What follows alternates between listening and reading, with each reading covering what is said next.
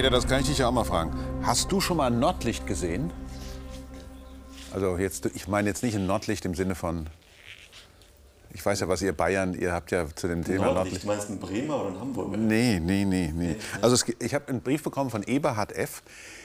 Der sagte zu, der schrieb mir, er hätte noch nie ein Nordlicht gesehen, aber das muss ja ein unglaublich eindrucksvolles äh, Schauspiel am Himmel sein. Er hat die Bilder gesehen. Also damit meint er keinen Bremer oder einen Hamburger, sondern das ist eine Leuchterscheinung am Himmel. Ja, was heißt eine Leuchterscheinung am Himmel? Der Himmel brennt quasi. Also das ist eine, ein, das sind riesige grüne und rote leuchtende Vorhänge am Himmel.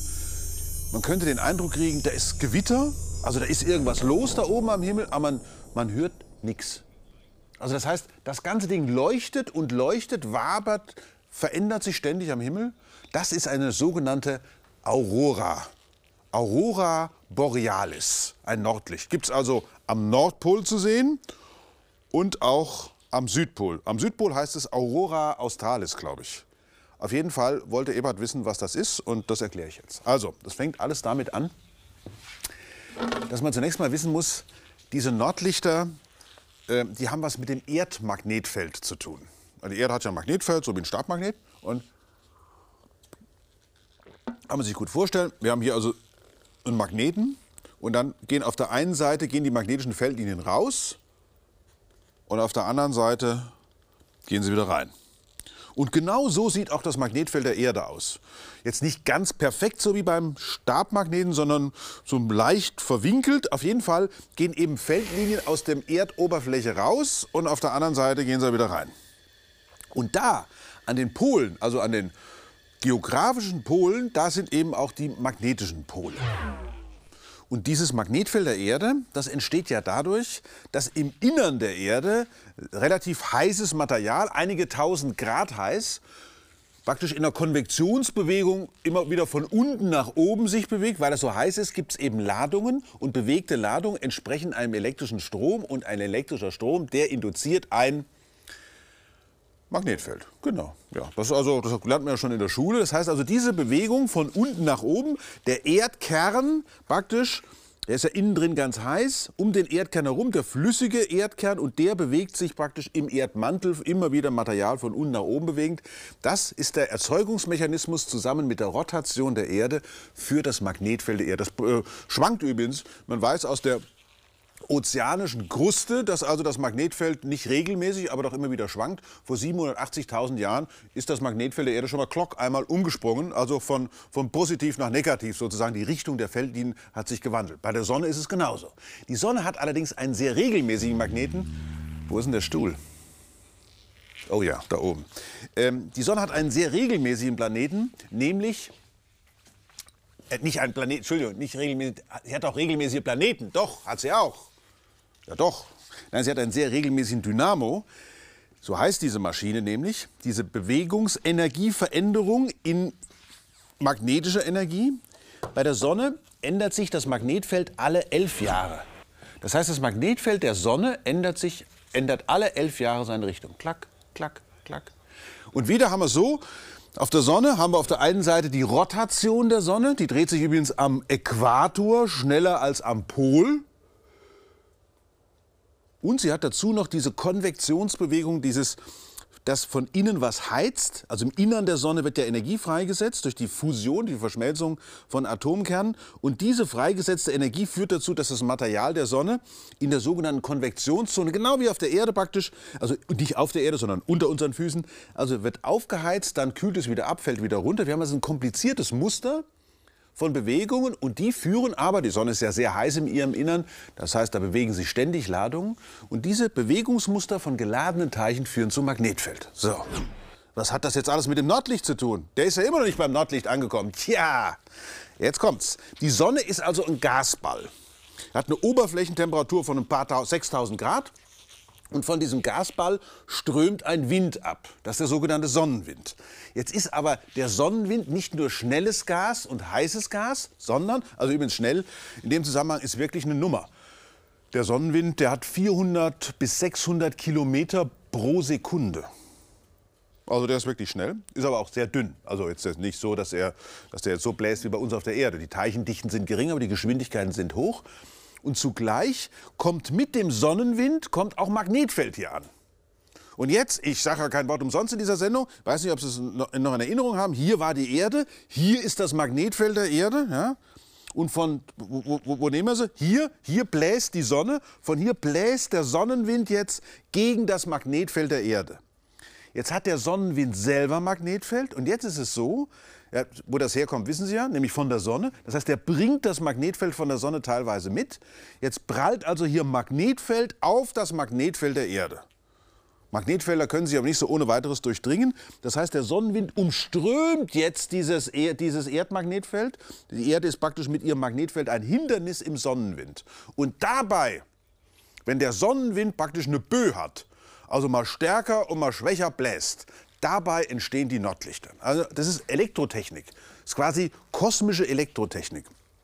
Das Magnetfeld der Erde äh, wird durch den Sonnenwind gerüttelt vielleicht auch geschüttelt. Auf jeden Fall, also welche dieser James Bond-Lösungen Sie jetzt fürs Magnetfeld nehmen, ist mir egal. Auf jeden Fall werden die magnetischen Feldlinien in Bewegung gesetzt. Wenn magnetische Feldlinien in Bewegung gesetzt werden, dann werden Ströme induziert. Ja? Also dadurch, dass der Sonnenwind böd, böig ist, da kommt mal mehr, mal weniger, dadurch wird also das Magnetfeld der Erde geschüttelt oder wirklich gerührt das ist ja rührend. Ja, und dann werden Ströme erzeugt. Und jetzt wird es interessant. Diese Ströme, die werden also irgendwo in der Erdmagnetosphäre erzeugt. Und wo fließen die hin? Praktisch interplanetares Netzproblem. Jetzt können die ja, haben ja keinen Netzausbau, sondern die haben ja da, was haben sie denn? Ja, die haben nur magnetische Feldlinien. Und entlang, jetzt kommt's, jetzt, der entlang, entlang der magnetischen Feldlinien quasi, also wirklich entlang der vom Erdmagnetfeld vorgegebenen Feldlinien fließt nun der vom Sonnenwind induzierte elektrische Strom in Richtung Erdatmosphäre. Und da unten, in der fast elektrisch neutralen Erdatmosphäre, da sitzt der Verbraucher. Wir haben also die Spannungsquelle, das ist der sich ändernde Sonnenwind. Wir haben den elektrischen Strom, der dadurch erzeugt wird und der jetzt aber auf den elektrischen Verbraucher fließt. Und was ist, gehört zu dem Verbraucher dazu? Widerstand. Und schon erinnern wir uns alle an eine Formel, die uns in der Schule mal unterrichtet worden ist.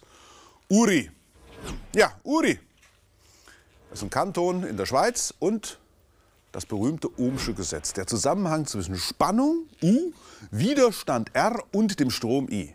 Das heißt, das Nordlichtphänomen ist eine Bestätigung der elektrotechnischen Gesetze, wie Ströme fließen, wie sie erzeugt werden und natürlich, wie sie verbraucht werden.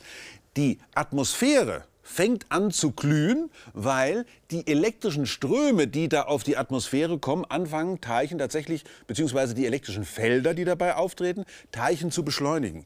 Diese beschleunigten Teilchen treffen jetzt auf Sauerstoffatome, beziehungsweise Sauerstoffmoleküle, äh, Stickstoffatome, beziehungsweise Stickstoffmoleküle und so weiter und bringen das Gas zum Leuchten.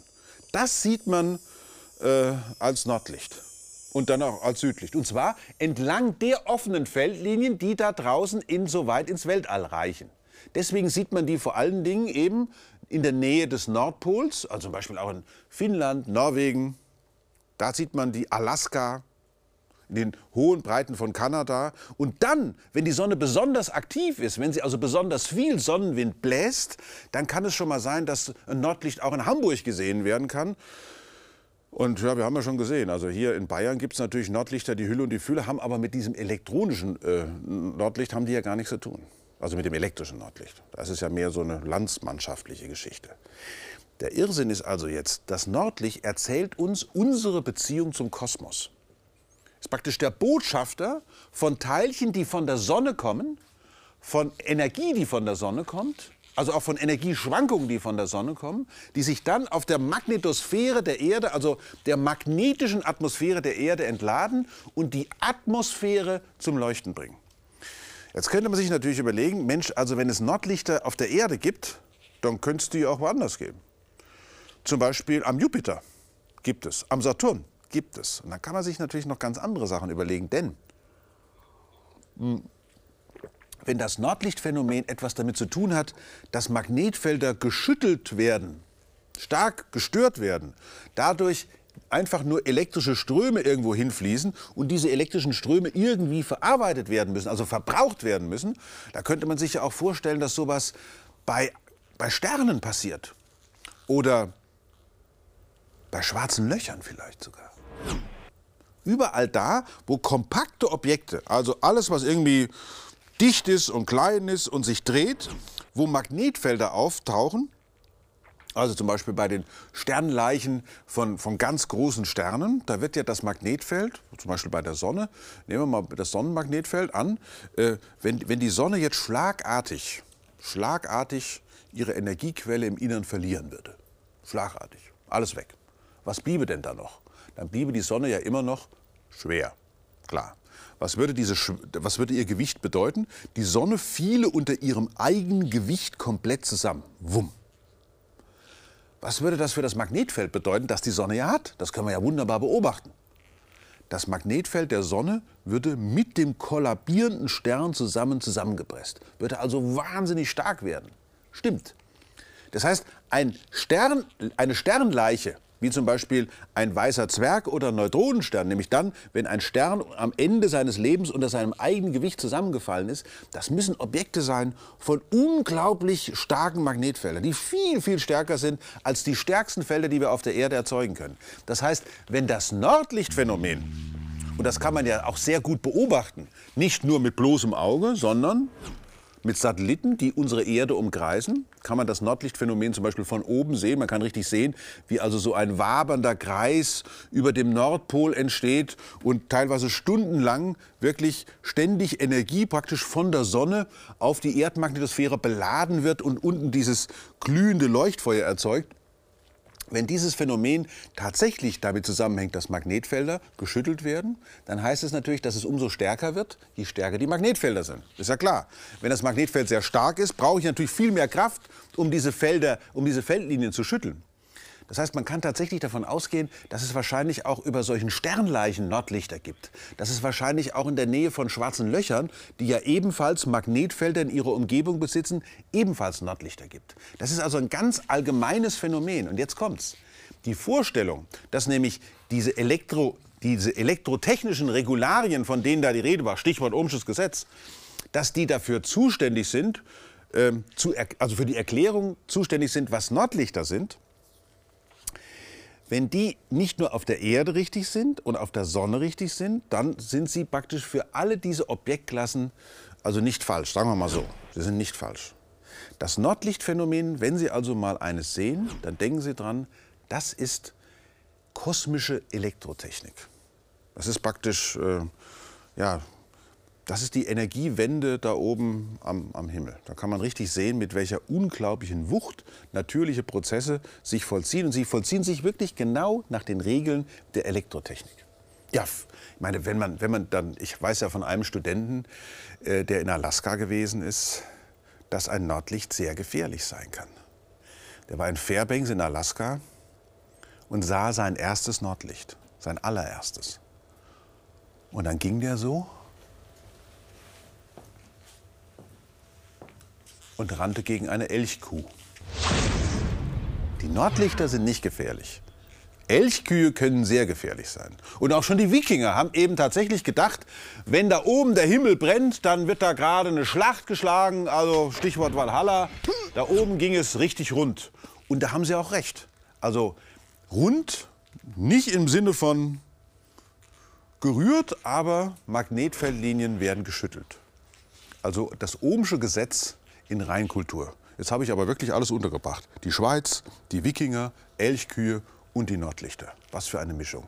Und am Ende heißt es immer wieder to be or not to be. Das war einer für die Insider. Tschüss.